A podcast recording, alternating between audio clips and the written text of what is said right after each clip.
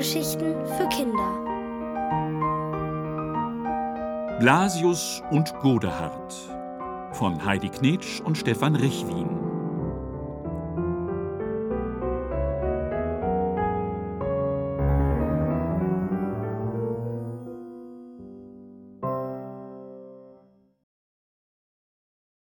Ein himmlisches Paar. Manch einer stellt sich den Himmel vor als einen unendlichen Raum, in dem Schäfchenwolken wie Sofas herumschweben, und auf diesen Wolken sitzen harfespielende Engel. Doch in Wirklichkeit ist der Himmel wie ein großes Bürogebäude, das aus langen Gängen und vielen Diensträumen besteht. Neben jeder Tür, die zu einem Dienstraum führt, steht eine Bank, auf der Engel sitzen. Sie warten darauf, dass jemand ihren Namen ruft, dann stehen sie auf, gehen in den Dienstraum und nehmen ihre Aufträge entgegen. So saß auch der Engel Godehard auf einer solchen Bank. Da er schon sehr lange gewartet hatte, war er ungeduldig geworden und strich immer wieder dieselbe Ärmelfalte glatt. Wer nun glaubt, alle Engel seien in lange weiße Wänder gehüllt, irrt abermals. Denn Godehard trug einen mausgrauen Anzug, der im Ellbogenbereich stark zum Knittern und im Kniebereich stark zum Ausbeulen neigte. Er wartete also. Mit Verdruss stellte er fest, dass die Namen der Engel, die nach ihm gekommen waren, schon längst aufgerufen worden waren. Das ist wieder mal typisch, dachte er und verlagerte das Gewicht der auf seinen Knien ruhenden Aktentasche von links nach rechts. Wer nun glaubt, in der Aktentasche eines Engels könne sich nur eine Posaune befinden, irrt nochmals. Denn schon bei Godehards Ankunft im Himmel hatte man festgestellt, dass er völlig unmusikalisch war. So trug er in seiner Aktentasche keine Posaune herum, sondern Akten oder genauer gesagt eine Sammlung aller Vorschriften, die Engel bei der Durchführung ihrer Aufträge zu beachten hatten. Godehard wartete also, und da er die Tätigkeit des Wartens für so nutzlos hielt wie die Tätigkeit des Lachens, wurde sein griesgrämiger Gesichtsausdruck immer griesgrämiger. Da, endlich ging die Tür auf. Engel Blasius, rief eine Stimme. Es war die Stimme des Oberengels. Godehard blickte auf. Keiner der Engel, die in seiner Nähe saßen, erhob sich. Engel Blasius, rief der Oberengel ein zweites Mal. Als wieder nichts geschah, erhob sich Godehard und trat entschlossen auf den Oberengel zu. Hören Sie, sagte er, ich warte hier schon seit geraumer Zeit. Nachdem dieser Blasius offenbar nicht hier ist, könnte ich vielleicht. Name? schnarrte der Oberengel. Engel Godehard, sagte Godehard und nahm eine aufrechte Haltung an. Der Oberengel musterte ihn von oben bis unten. Aha, sagte er dann, du bist das also. Ja, sagte Godehard, Sie haben mich bestellt. Wer glaubt, dass ein Engel immer nur in den süßesten Tönen flötet, kennt diesen Oberengel nicht. Blitz und Donner gingen auf Godehard nieder. Ich weiß, dass ich dich bestellt habe, trotzdem hast du zu warten, bis du. Dabei ließ er seinen Zeigefinger auf Godehards Brust niedersinken, bis du aufgerufen wirst. Einen Augenblick herrschte Totenstille in dem langen Gang. Nun gut, seufzte schließlich der Oberengel, da die Sache des Engels Blasius auch dich betrifft, will ich eine Ausnahme machen. Damit hakte er seinen Zeigefinger in Godehards Kragen fest und beförderte den grauen Anzug des Engels samt Inhalt in sein Büro. Setzen! Godehard setzte sich auf die vorderste Stuhlkante und hielt seine Aktentasche vor die Brust. Ich will mich kurz fassen, begann der Oberengel. Du kennst deine Aufgabe? Nein, kein Wort jetzt. Ich will dir sagen, was deine Aufgabe ist. Für Gerechtigkeit sollst du sorgen. Und was tust du? Du schikanierst die Menschen, du schickst ihnen Scharlach und Mumps auf den Hals, die Krätze, Flöhe, Küchenschaben, Wasserrohrbrüche, gerissene Schnürsenkel, eine Heimsuchung nach der anderen. Ist das deine Vorstellung von Gerechtigkeit? Godehard wollte antworten, doch aus Angst, wieder das Falsche zu sagen, umklammerte er nur seine Aktentasche. Du hast Schande über den Himmel gebracht, kam es von oben heruntergehagelt, und damit das ein für allemal abgestellt wird, erhältst du ab sofort einen Begleiter. Welchen Begleiter? fragte Godehard hinter seiner Aktentasche hervor. Den Engel Blasius, sagte der Oberengel, du wirst keinen Auftrag mehr ohne seine Zustimmung erledigen. In diesem Augenblick flog die Tür auf, und ein merkwürdiges Wesen kam hereingestolpert. Es hatte eine Frisur wie ein Wischmopp, einen breiten Mund und übermütig blitzende Augen. Es musste sich um einen Engel handeln, denn das Wesen hatte ein paar Flügel auf dem Rücken mit roten, gelben, grünen und blauen Federn. Blasius, stöhnte der Oberengel, warum kommst du jetzt erst? Der Engel Blasius verdrehte die Augen und blickte unschuldig zur Decke. Es war so gemütlich auf meiner Wolke, ein süßer Schlaf hielt mich umfangen. Während er dies sagte, zwinkerte er Godehard mit dem linken Auge zu. Der Schlaf des Gerechten, voll erquickender Träume, voller Musik. Während er dies sagte, streckte er Godehard blitzschnell die Zunge heraus. Spar dir deine berühmten Ausreden, sagte der Oberengel. Verpennt hast du. So kann man das nicht sagen. Es war eine betörende, eine betäubende, eine wahrhaft durchgeistigte Himmelsmusik, schwärmte Blasius und zwinkerte Godehard zu. Der Oberengel breitete die Arme aus und ließ sie wieder herabfallen. Blasius, du bist ein Taugenicht, sagte er. Statt den Menschen Gerechtigkeit zu bringen, spinnst du die ganze Welt in deine Zuckerwatte ein, schaffst eine Wohltat nach der anderen. Ist das deine Vorstellung von Gerechtigkeit? Wo andere ihr Pflichtgefühl haben, da hast du einen Wackelpudding. Mit Vanillegeschmack. Vanille, hauchte Blasius und atmete tief ein. Ein betörender, ein betäubender Duft, der. Schweig! Die Federn des Oberengels bebten. Ab sofort bekommst du einen Begleiter. Da. Er sitzt vor dir. Bei diesen Worten rammte er seinen Zeigefinger in Godehards Aktentasche. Du wirst keinen Auftrag mehr ohne Godehards Zustimmung erledigen. Godehard ließ seine Aktentasche auf die Knie plumpsen. Was? Ich soll auf diesen, diesen Papagei aufpassen? Ja, sagte der Oberengel, und dieser Papagei wird auf dich aufpassen. Was der eine zu wenig gibt, gibt der andere zu viel. Ihr seid das ideale Paar. Morgen beginnt euer Dienst. Und jetzt geht. Draußen auf dem Gang starrten sich Blasius und Godehard feindselig an. Wenn du mir noch einmal die Zunge rausstreckst, rupf ich dir alle Federn aus, sagte Godehard. Und ich mal dir deine Aktentasche rot an, sagte Blasius. Und damit du es gleich weißt, meine Gerechtigkeit ist wie Schokoladenkuchen mit Zuckerguss. Und meine wie Hafergrütze mit Trockenbrot, keifte Godehard. So standen sie noch eine ganze Weile im Gang der himmlischen Behörde und beschimpften sich. Die meisten Menschen halten Gerechtigkeit für eine Gabe des Himmels. Das mag schon richtig sein, aber es kann zuweilen eine sehr merkwürdige Gabe sein, wie Hafergrütze mit Zuckerguss.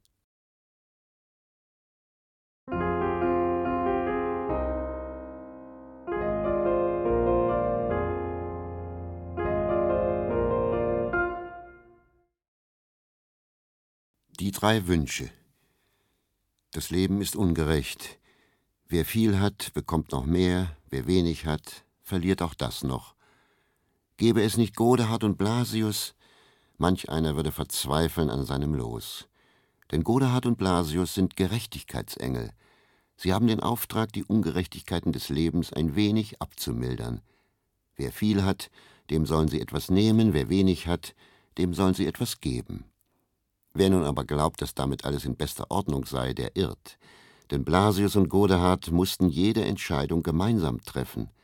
Wie aber konnten sie das tun, wenn jeder der beiden unter Gerechtigkeit etwas ganz anderes verstand?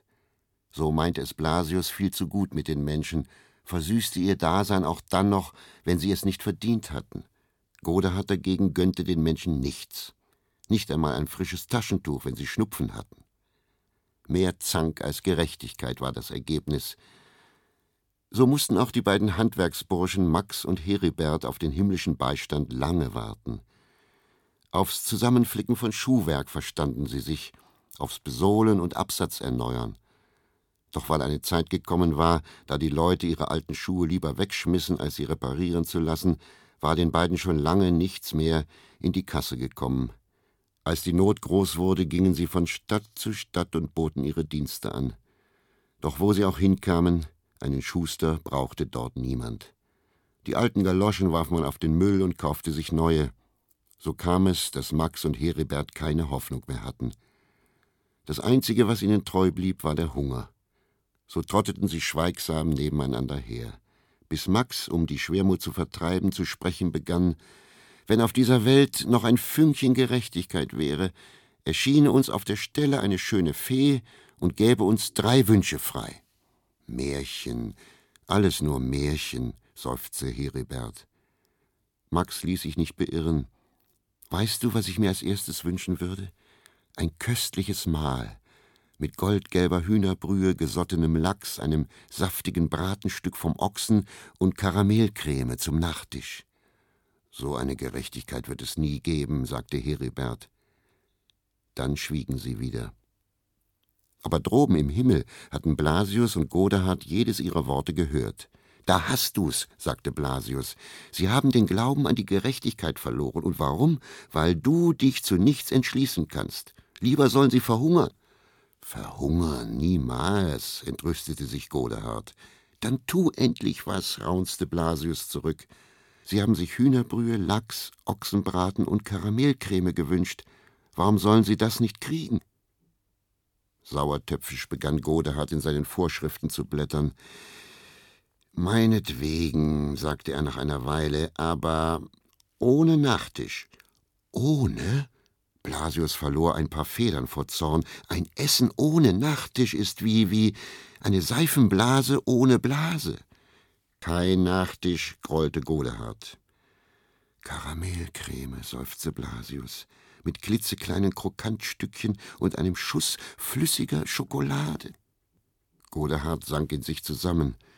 Du übernimmst die Verantwortung, aber das nächste Mal bestimme ich. Unten auf der Erde hatten die beiden Handwerksburschen inzwischen ein schmuckes Gasthaus erreicht. Als sie dort an die Küchentür klopften, öffnete ihnen eine junge Frau. Wir sind arm, sagte Max verlegen. Wenn noch ein Stück Brot von gestern übrig wär. Ihr habt kein Geld? fragte die Frau. Dann seid unsere Gäste. Setzt euch schon in die Stube und macht es euch bequem, das Essen wird gleich gebracht. Max und Herebert ließen sich das nicht zweimal sagen. Nach und nach erfuhren sie dann, dass der Wirt das große Los in der Lotterie gezogen hatte. In seinem Glück hatte er beschlossen, jeden habe nichts zu einem fürstlichen Essen einzuladen. Und in der Tat, noch nie hatten Max und Herebert so gespeist. Zuerst gab es goldgelbe Hühnerbrühe, dann wurde Lachs in einem Sud aus feinsten Kräutern serviert.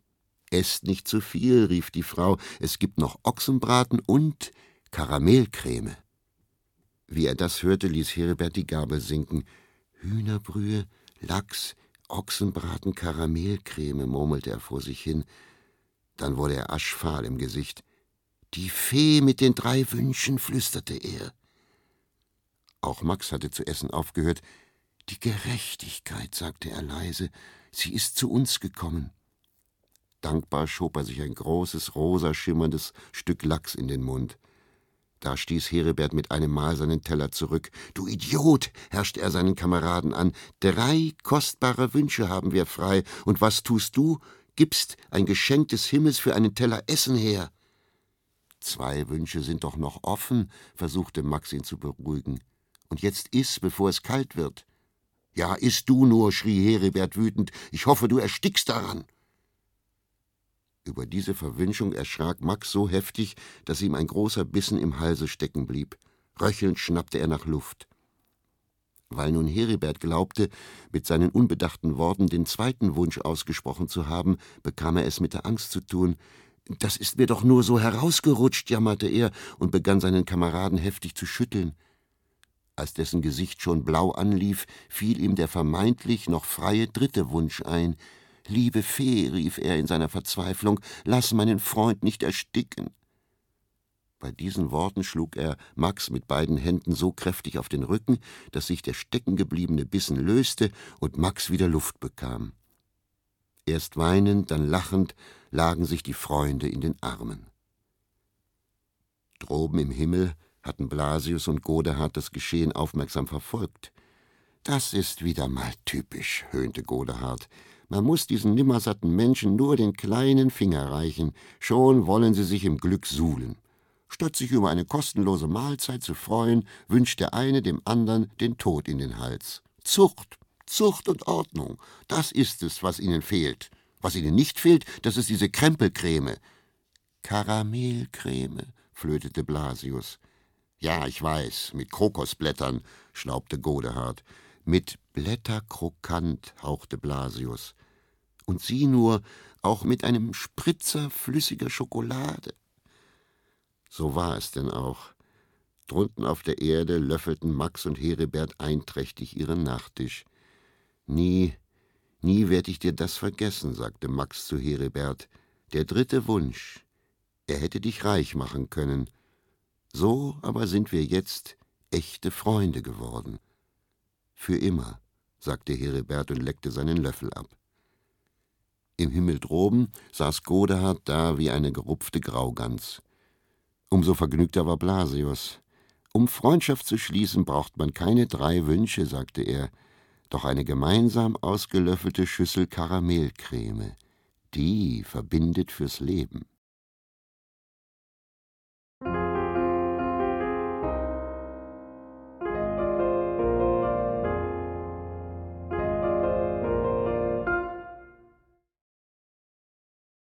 Der Gipskopf Wer glaubt, dass der Himmel ein Ort sei, an dem die himmlische Ruhe höchstens durch den Gesang der Engelschöre unterbrochen wird, kennt Blasius und Godehard nicht.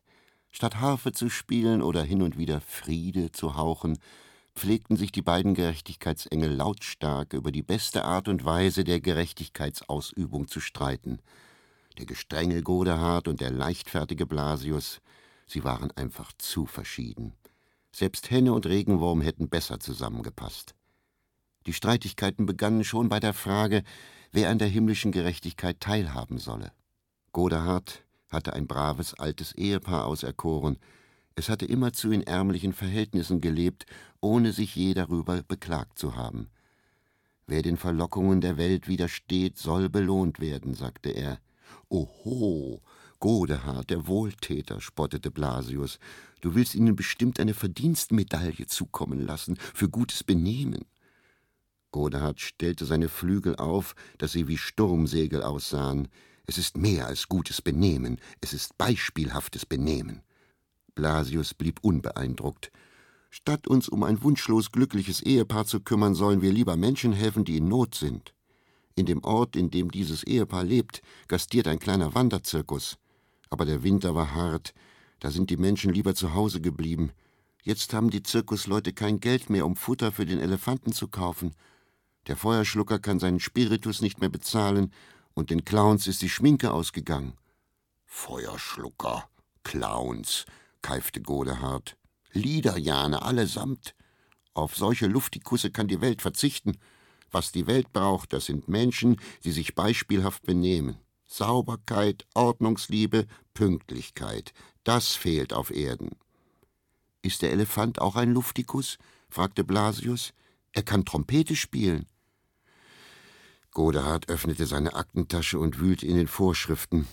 Abgelehnt, sagte er nach einer Weile, hier steht nichts über Elefanten geschrieben. So ging das noch eine Weile hin und her, und weil die beiden Gerechtigkeitsengel jede Entscheidung gemeinsam treffen mussten, gab es an diesem Tag keine Gerechtigkeit auf Erden. Bis Blasius schließlich nachgab. Bevor keiner was bekommt, gib dem Ehepaar, was es verdient hat. Und so kam es, dass sich die Gerechtigkeit doch noch auf den Weg zur Erde machte. Am Abend läutete bei dem beispielhaften Ehepaar der Postbote und übergab ein großes Paket. Der Mann öffnete es und fand darin ein weiteres Paket, auf dem ein Brief lag. Er öffnete zuerst den Brief und las ihn vor. Darin stand, dass er der einzige Erbe seines jüngst verstorbenen Großonkels sei. Der Großonkel aus Amerika, den hatte er ganz vergessen. Mit zitternder Hand legte er den Brief auf die Anrichte. Weißt du, was das bedeutet? sagte er zu seiner Frau. Alle, die nach Amerika ausgewandert sind, sind Millionäre geworden. Wir sind reich, unermesslich reich. Als die Frau das hörte, sprang sie auf. Sie umarmten sich und tanzten um den Wohnzimmertisch. Dann ließen sie sich erschöpft aufs Sofa fallen und malten sich aus, wofür sie das viele Geld ausgeben würden. Wir kaufen uns eine Villa und machen eine Weltreise auf einem Luxusdampfer, sagte der Mann. Und ich krieg Diamanten und zehn Pelzmäntel, rief die Frau. Als ihnen keine kostbaren Anschaffungen mehr einfielen, hingen die beiden trunken vor Glück ihren Gedanken nach. Aber während sie so dasaßen und vor sich hinschwiegen, verblassten die Glücksgefühle und die fröhlichen Gesichter wurden düster, denn der Mann dachte mit einem Male, wie kommt meine Frau eigentlich dazu, so unbescheidene Wünsche anzumelden? Sie soll froh sein, wenn sie auf mich, ihren reichen Ehemann, stolz sein kann. Und die Frau dachte, mit so einem tollpatschigen Mann mache ich mich auf dem Luxusdampfer bloß lächerlich. Mit feindseligen Mienen gingen die Eheleute schließlich zur Anrichte, um den Brief zu Ende zu lesen. Doch von Zeile zu Zeile wurden ihre Gesichter länger, denn alles, was der Mann geerbt hatte, war ein Gipskopf, der den Großonkel darstellte. Die letzten Sätze des Briefes lauteten Ich habe diesen Kopf mit den eigenen Händen geformt. Ich hoffe, er sieht mir ein wenig ähnlich. Wenn nicht, dann wisse, dass es im Leben stets auf die inneren Werte ankommt. Möge dieser Kopf an einem würdigen Platz aufbewahrt werden. Verbittert packten die Eheleute das Paket aus, das sich in dem äußeren Paket befunden hatte. Unter viel Pappe und Papier kam ein scheußlicher Gipskopf zum Vorschein, dessen linkes Auge stark schielte. Es sah aus, als wollte ihnen der Großonkel zuzwinkern. Da hast du deine Diamanten, sagte der Mann bitter, aus Gips. Und du deine Gipsvilla, sagte die Frau giftig. Da bekam es der Mann mit der Wut zu tun. Auf innere Werte kann ich verzichten, schrie er und schleuderte den Gipskopf durch das geöffnete Fenster auf die Straße hinaus. Dort draußen aber zog gerade der kleine Wanderzirkus vorbei, in dem es kein Futter mehr für den Elefanten und keine Schminke mehr für die Clowns gab. Der Gipskopf flog direkt vor die Füße eines Clowns und zersprang in tausend Stücke. Überall lagen Gipsbrocken, aber dazwischen, da blinkte und blitzte es von purem Gold. Der Großonkel hatte den Gipskopf mit Goldmünzen gefüllt. Ein Wunder, rief der Clown und fiel dem Elefanten um den Rüssel. Morgen, gleich morgen bekommst du dein Heu. Und der Feuerschlucker bekommt seinen Spiritus, und der Seiltänzer bekommt neue Schuhe, und der Eintrittskartenabreißer bekommt eine neue Mütze. Als sie begriffen, dass ihre Not ein Ende hatte, tanzten sie lachend und singend über die Straße, und der Elefant blies Trompete. Im Himmel droben hatte sich gerade der Chor der Engel zur Gesangsstunde versammelt, da erscholl aus dem Büro von Blasius und Godehard ein lautstarkes Gezeter. Erschrocken ließen die Engel ihre Liederbücher sinken und lauschten. Betrüger! hörte man Godehard brüllen. Dann flog die Bürotür auf und Godehard erschien, mit den Armen fuchtelnd im Gang. Meine Eheleute, du hast Gift in ihre Herzen geträufelt, tobte er, nur um deinen Luftikussen zu helfen. Nun erschien auch Blasius im Gang, das Gift, mein Lieber, haben Sie sich selbst eingeflößt, sagte er. Vor lauter Gier hat ein beispielhaftes Ehepaar nicht mehr verstanden, was der Großonkel ihnen mitteilen wollte. Das ist ja das Schlimme, polterte Godehard. Statt sich klar auszudrücken, redet er um den heißen Brei herum. Innere Werte. Wer soll das denn verstehen? Mit diesen Worten stürmte er wutentbrannt auf und davon. Der Elefant, rief Blasius hinterher, der weiß, was gerecht ist.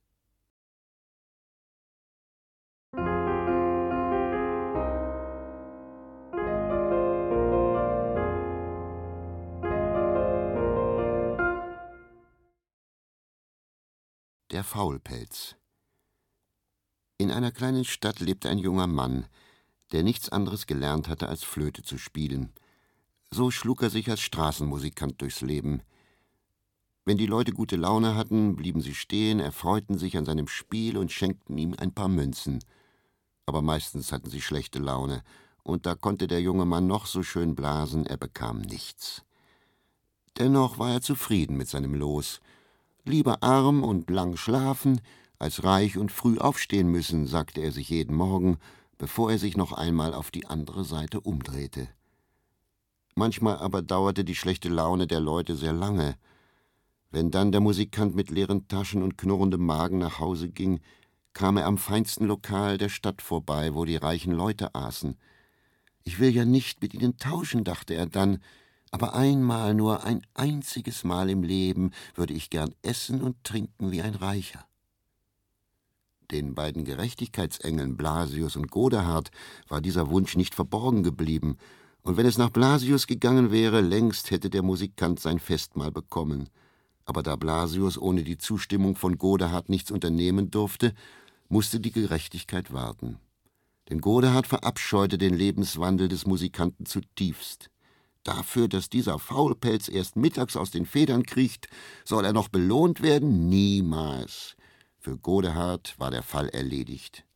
So bescheiden ist er, sagte Blasius, so zufrieden mit dem, was er hat. Und wer von deinen Frühaufstehern erquickt seine Mitmenschen mit süßem Flötenklang? Wer?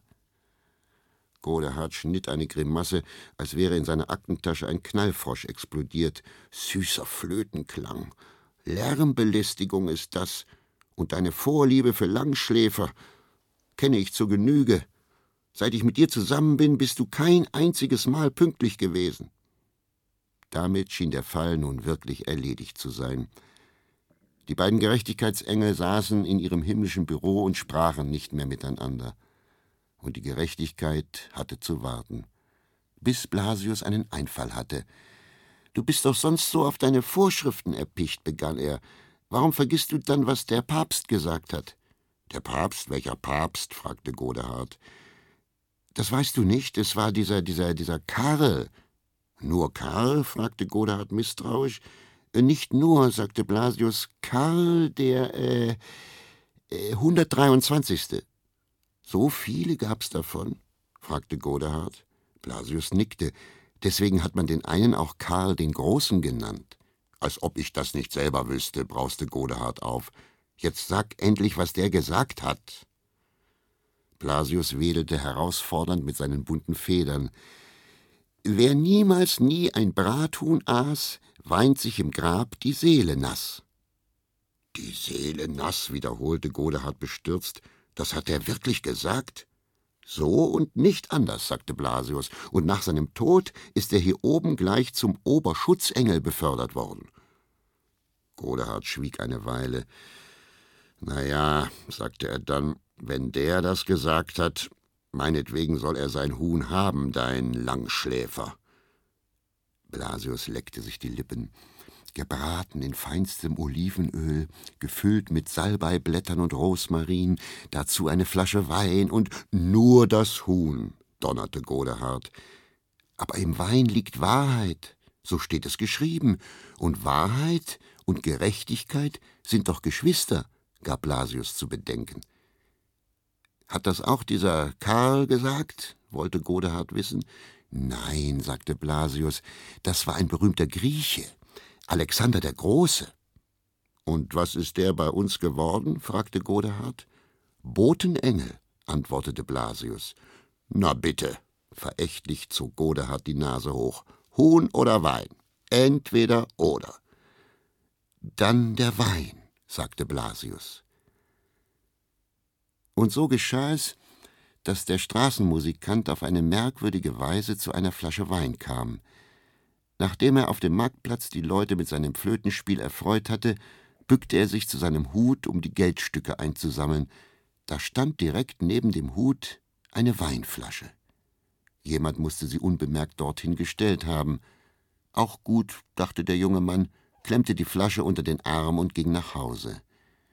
Nun erst betrachtete er die Flasche etwas genauer und erschrak, denn es war ein Wein, den sich nur die reichsten Leute der Stadt leisten konnten. Mit zitternden Fingern stellte er die Flasche auf ein Brett, das über dem Sofa an der Wand befestigt war. Dann legte er sich aufs Sofa und schloss die Augen. Ein Vermögen in einer Flasche, dachte er verwirrt. Plötzlich hatte er eine Eingebung. Wenn ich den Wein noch ein paar Jahre aufhebe, wird er so wertvoll, dass ich ihn teuer verkaufen kann, und von diesem Geld kaufe ich mir Kaninchen, die vermehren sich so schnell, dass sich ihre Zahl bald verdreifacht hat. Dann verkaufe ich sie wieder und schaffe mir dafür Schweine an. Für die Schweine Rinder, für die Rinder Pferde, Rennpferde, die schneller sind als der Blitz. Begeistert schnalzte der Habenichts mit der Zunge. Der Verkauf der Rennpferde bringt so viel Geld ein, dass ich mir davon eine Villa mit Orchideengarten und Seerosenteich kaufen kann. Scharenweise kommen die Leute zu meinen Festen und nie zuvor hat man so begnadete Musikanten gehört wie bei mir. Hier stockte der Flötenspieler für einen Augenblick, dann lächelte er versonnen, und dann, dachte er, wird auch dieses schöne Mädchen, das jeden Tag über den Marktplatz geht, ohne mir auch nur einen einzigen Blick zu gönnen, dann wird auch sie zu mir kommen, und sie wird sagen, dass sie immerzu nur mich geliebt hat. Aber während der Habenichts mit seligem Lächeln auf die Weinflasche über sich blickte, schoss ihm plötzlich ein düsterer Gedanke durch den Kopf. Und wenn sie mich dann immer noch nicht will? Ruckartig, als wollte er seinen Traum mit beiden Händen festhalten, richtete er sich auf.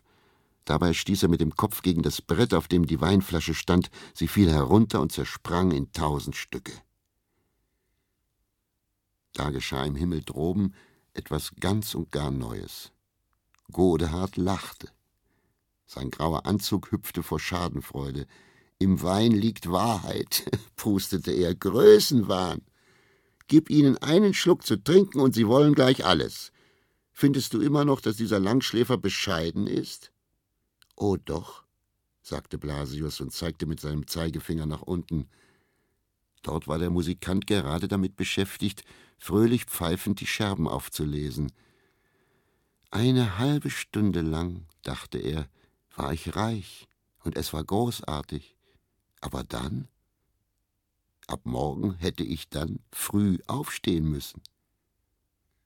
Blasius Mundwinkel zog sich von einem Ohrläppchen zum anderen. Solange diesem Musikus der Schlaf heilig ist, braucht er uns nicht, sagte er. Seine Gerechtigkeit liegt wohlig warm im Bett.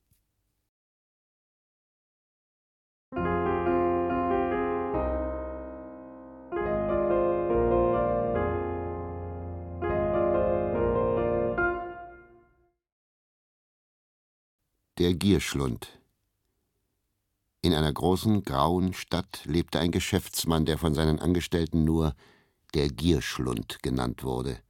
Unbarmherzig trieb er sie zur Arbeit an, bezahlte aber nur einen Hungerlohn. Sein Jähzorn war dafür maßlos. Schon beim Anblick seines Schattens duckten sich alle. Am schlimmsten aber war seine Stimme, die wie ein Peitschenschlag auf seine Angestellten herabzucken konnte. Blasius und Godehard, die beiden Gerechtigkeitsengel, hatten den Gierschlund schon lange auf ihrer Liste.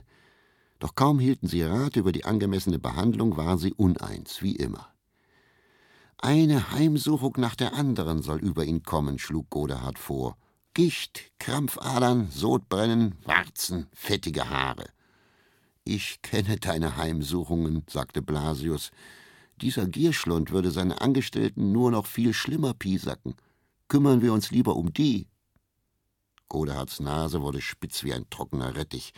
Du meinst, wir helfen seinen Leuten? Ja, schweckte Blasius. Jeder von ihnen bekommt einen Schokoladenkuchen mit Marzipanfüllung und ähm, Zuckerguss, donnerte Godehard. Ich kenne dein Naschwerk.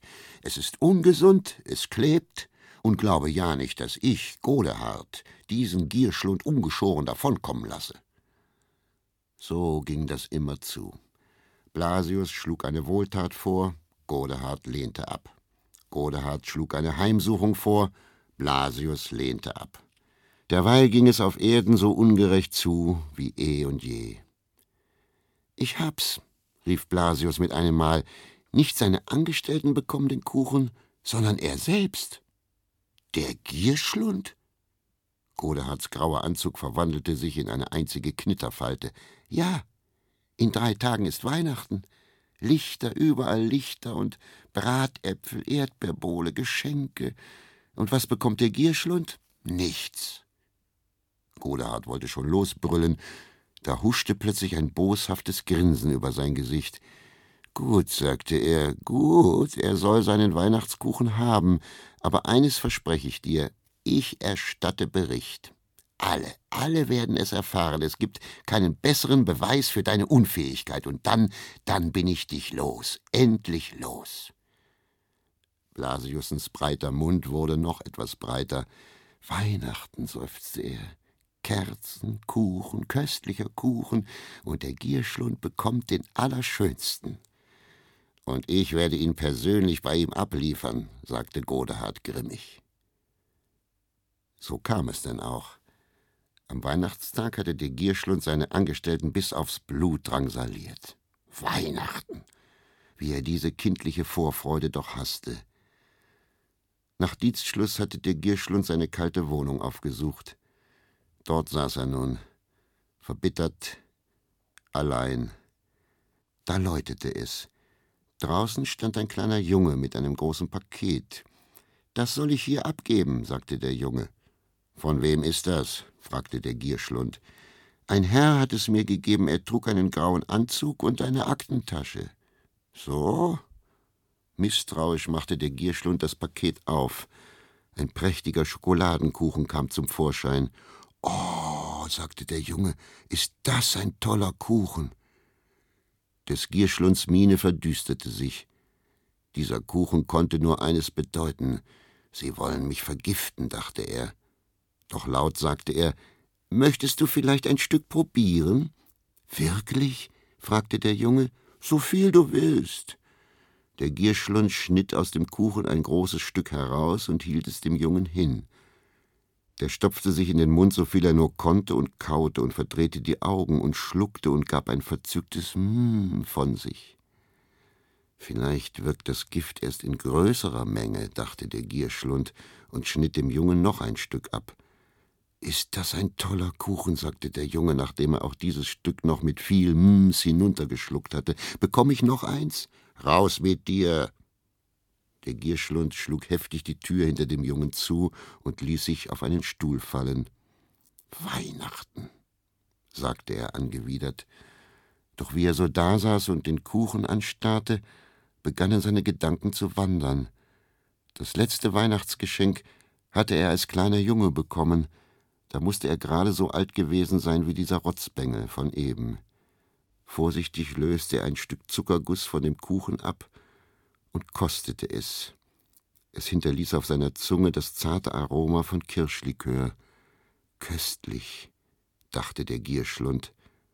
Doch mit einem Mal stieg Scham in ihm auf. Was bin ich doch für ein Ungeheuer. Da gibt es jemanden, der Weihnachten an mich denkt, und was tue ich? Ich benutze einen armen Jungen als Vorkoster, weil dieser Kuchen ja vergiftet sein könnte. Der Gierschlund ging ans Fenster und starrte nach draußen. Von wem mochte der Kuchen sein? Von einem Geschäftspartner unmöglich, die dachten nur an sich selbst.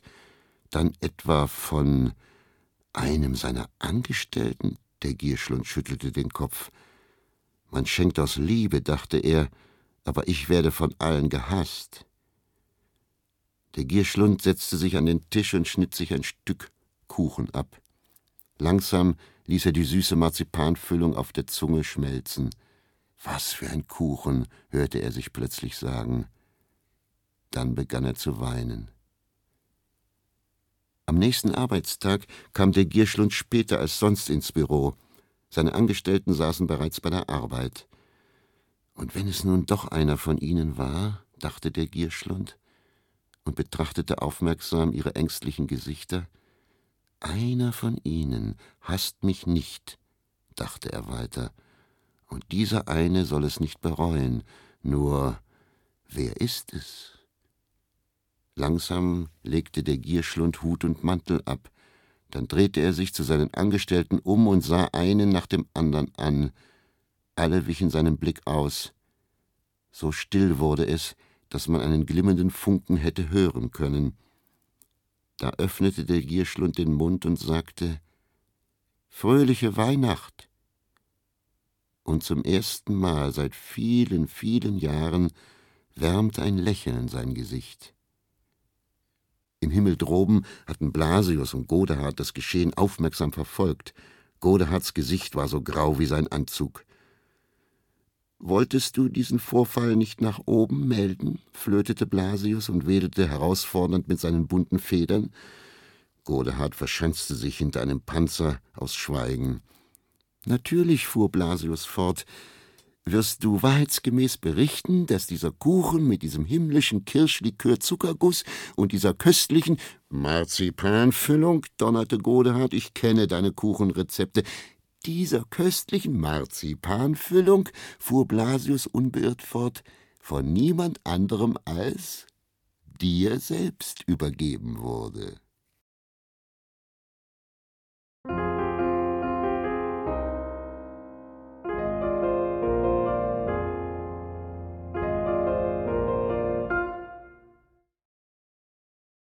Der Todesengel In einem kleinen Dorf lebte ein Bauer, der es mit Fleiß und harter Arbeit zu großem Reichtum gebracht hatte. Doch nun, da er alt und gebrechlich geworden war, starb seine Frau, und da er keine Kinder hatte, wurde es sehr still in seinem Haus. Abends saß der Bauer in seiner Stube, und nur die Einsamkeit leistete ihm Gesellschaft. Das Leben kann sehr ungerecht sein, dachte er. Man kann alles besitzen, und doch nichts haben. Schließlich wurde die Einsamkeit so groß, dass er Angst vor der Dunkelheit bekam. Erst als der Tag graute, verging die Angst und der Bauer erhob sich mit zittrigen Knien und ging an die Arbeit. An einem solchen Morgen geschah es, dass sich die beiden Gerechtigkeitsengel Blasius und Godehard über das Schicksal des Bauern berieten. Godehard hatte aus seiner Aktentasche ein vollgeschriebenes Blatt Papier herausgefingert, das fein säuberlich in einer Klarsichthülle steckte. Es war eine Namensliste, und hinter jedem Namen waren unterschiedlich viele Sternchen gemalt. Wem Godehard nur ein Sternchen zugedacht hatte, der musste auf die Gerechtigkeit noch lange warten. Hinter dem Namen des Bauern aber befanden sich fünf Sternchen. Wenn wir jetzt nichts tun, sagte Godehard und klopfte mit der Spitze seines Bleistifts auf den Namen des Bauern, kommt die Gerechtigkeit zu spät. Blasius gähnte. Gern hätte er noch etwas länger geschlafen. Gut, gähnte er, soll dein Bauer einen Schokoladenpudding bekommen. Godehard blickte verzweifelt nach oben. Er braucht Gesellschaft, polterte er los. Ein Schokoladenpudding kann einem keine Gesellschaft leisten. Ich habe mich in Gesellschaft eines Schokoladenpuddings mit Vanillensauce immer sehr wohl gefühlt, sagte Blasius. Sein Leben lang hat er im Schweiße seines Angesichts gerackert, und du willst ihn mit Schokoladenpudding abspeisen. Vor Wut malte Godehard hinter dem Namen des Bauern noch drei weitere Sternchen. Blasius gähnte herzhaft. Lass uns nach dem Mittagsschläfchen noch einmal darüber reden, sagte er. Auch wenn du so früh am Tag nur Schokoladenpudding im Kopf hast, wirst du mir jetzt zuhören, sagte Godehard, und dann wird entschieden. Blasius riss den Mund so weit auf, als wollte er sich selbst verschlucken. Gut, sagte er, ich höre. Der Bauer soll seine Gesellschaft haben, sagte Godehard. Er hat einen armen Neffen, der einmal Haus und Hof erben wird, er soll sich um den Bauern kümmern. Wenn ich einverstanden bin, bekomme ich dann mein Nickerchen, wollte Blasius wissen.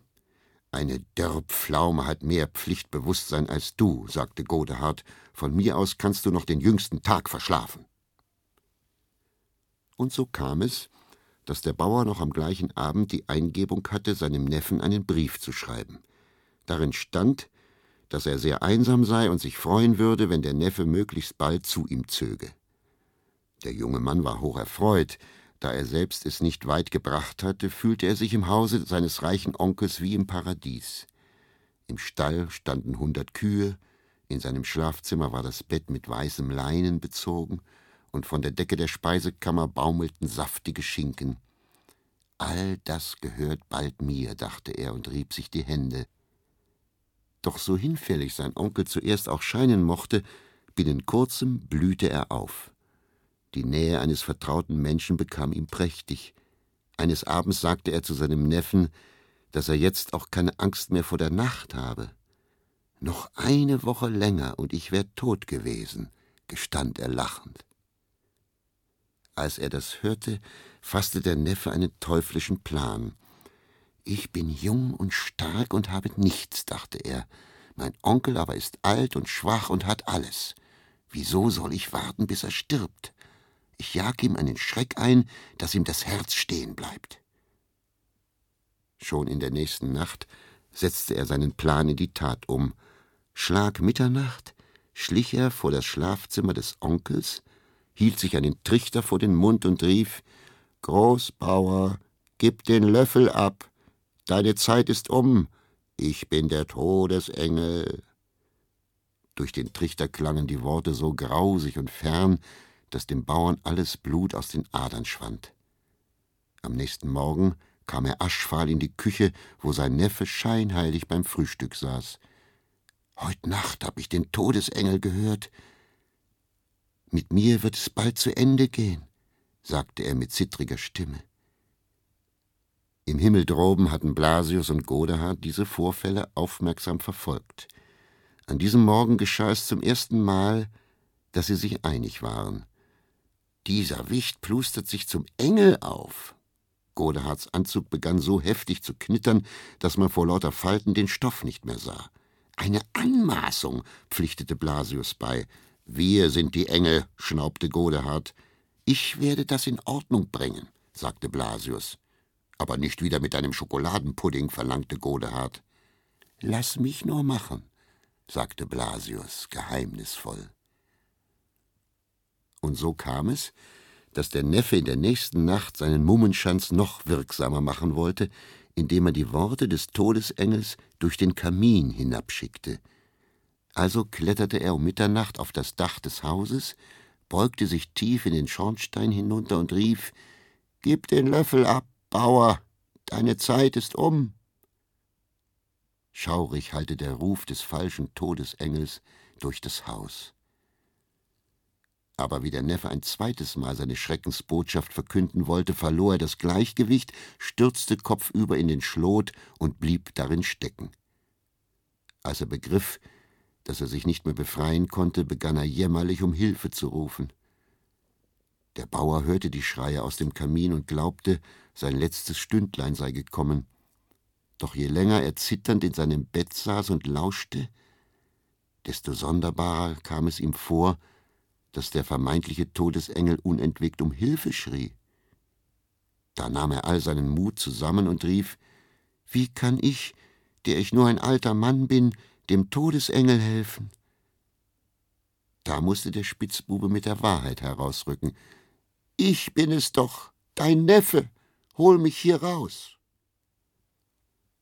Und so geschah es denn auch. Aber noch in derselben Nacht wurde der Neffe mit Schimpf und Schande vom Hof gejagt. Und zum ersten Mal seit ihrer Zusammenarbeit fand Godehard ein lobendes Wort für Blasius. Nur eines noch wollte er wissen: Wie hast du das gemacht, dass der Neffe im Kamin stecken blieb? Ganz einfach, sagte Blasius. Ich habe dafür gesorgt, dass er am Abend eine große Menge Schokoladenpudding zu sich nahm.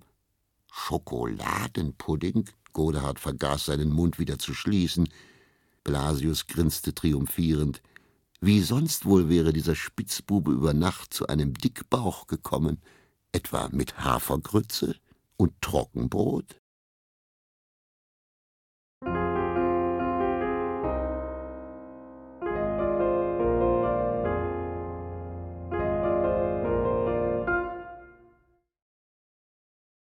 der Karpfen. Als es noch wenige Engel gab, war der Himmel so übersichtlich wie eine Gartenlaube. Aber da jeden Tag einige Engel dazukamen, mussten ständig neue Büros angebaut werden.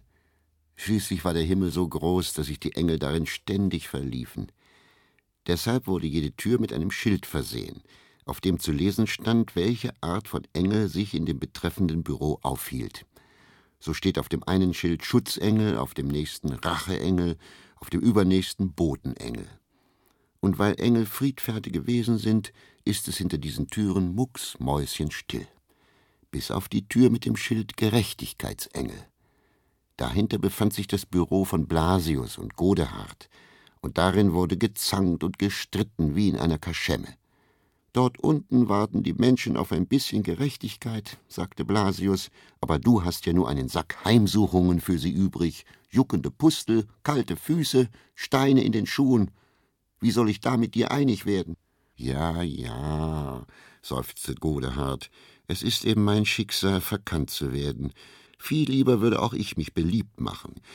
Aber die Nachtseite der Gerechtigkeit, sie ist nun mal mein Schicksal.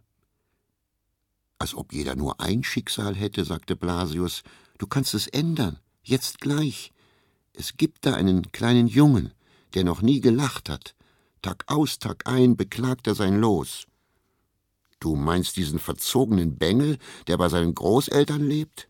Godehards Nasenspitze wurde weiß vor Zorn. Der soll aufhören zu jammern, weniger an sich selbst denken. Er hat alles, was ein Kind braucht. Der Junge ist einsam, sagte Blasius. Er hat keinen Freund. Du könntest viel für ihn tun, wenn du ihm einen Freund schenkst. Ja, eingewickelt in Geschenkpapier, höhnte Godehard, als ob man einen Freund so einfach verschenken könnte.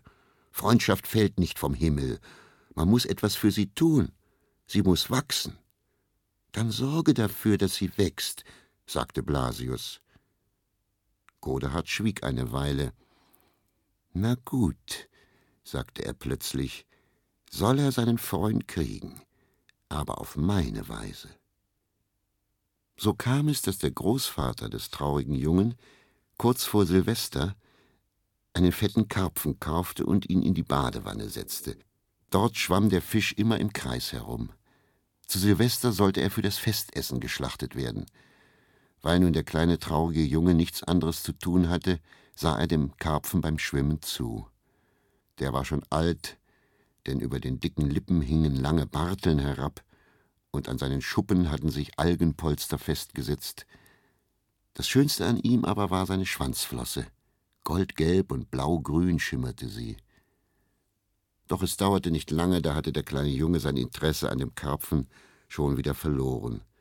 Bevor er hinausging, warf er noch einen Blick auf ihn. Dabei schaute er ihm zum ersten Mal in die Augen.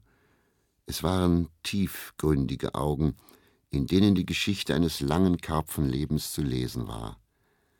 Das machte den kleinen Jungen neugierig, und er begann mit dem Fisch zu sprechen. So dies und das erzählte er ihm, wie unglücklich er sei und dass er keinen einzigen Freund habe. Manchmal hörte der Karpfen dann auf, immerzu im Kreis zu schwimmen.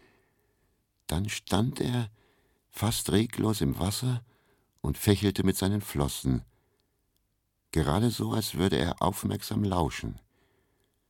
Da war der Junge zum ersten Mal in seinem Leben nicht mehr unglücklich. Am nächsten Morgen sagte der Großvater, dass er den Karpfen bald schlachten werde. Der Junge erschrak. Wenn sein Karpfen totgeschlagen und aufgegessen würde, nie wieder könnte er mit ihm sprechen, nie wieder würde ihm jemand zuhören. Also stahl er sich heimlich in das Badezimmer hob den Fisch aus dem Wasser und rannte mit ihm zu dem Teich, der in der Nähe des Hauses war. Im Himmel oben hatten Blasius und Godehard aufmerksam zugesehen. Wenn du schon mal Wohltaten verteilst, sagte Blasius spöttisch, sieh nur hin, gleich schwimmt er weg, dein famoser Freund. Godehard blieb gelassen. Ich habe gesagt, er soll seinen Freund bekommen, und dabei bleibe ich. Ausgerechnet ein Karpfen, ein stummer Fisch. Blasiussens papageienbunte Federn sträubten sich nach allen Seiten. Was soll ein Kind mit einem Karpfen anfangen?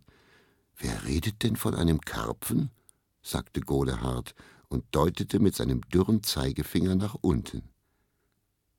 Dort hatte der traurige Junge seinen Fisch gerade in den Teich gesetzt, als sich von der gegenüberliegenden Seite des Weihers ein anderer Junge näherte, auch er trug einen lebenden Karpfen in den Armen. Er lächelte dem traurigen Jungen zu, bückte sich und ließ seinen Fisch vorsichtig ins Wasser gleiten. Dann fragte er Gibt's bei euch auch immer gefüllten Karpfen zu Silvester? Jetzt nicht mehr, sagte der traurige Junge, und seine Augen begannen vor Freude zu funkeln.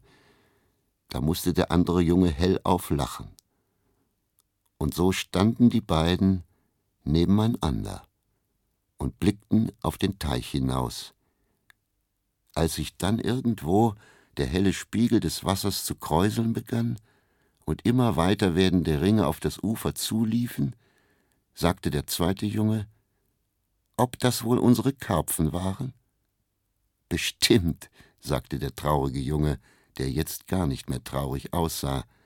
Sie sind jetzt die besten Freunde.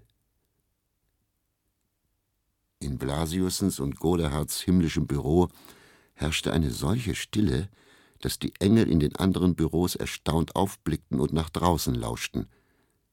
Donnerwetter, sagte Blasius nach einer Weile, und darin klang so etwas wie Anerkennung mit.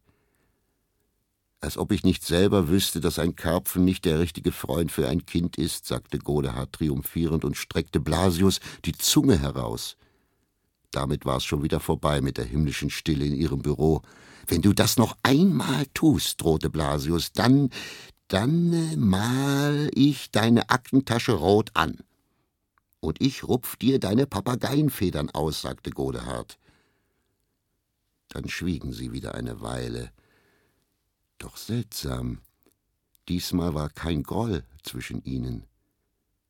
Nach einem verlegenen Räuspern sprach Godehard als erster Was ich dir schon lange sagen wollte, deine Federn, diese bunten Federn, irgendwie hab ich mich an sie gewöhnt. In Blasiussens Gesicht ging die Sonne auf. Und ich finde, dass, also, Deine Aktentasche, so übel ist die gar nicht. Da tat Godehard etwas, was er noch nie getan hatte. Er strahlte vor Freude und besah sich seine Aktentasche von allen Seiten. Meinst du, sie würde noch schöner aussehen, wenn ich sie rot anmale? fragte er dann. Und ob? sagte Blasius, sie würde dann ganz prima zu meinen Federn passen.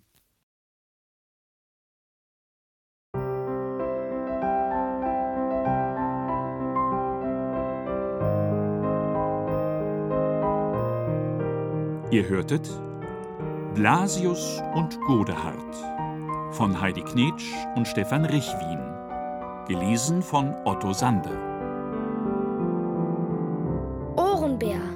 Hörgeschichten für Kinder in Radio und Podcast.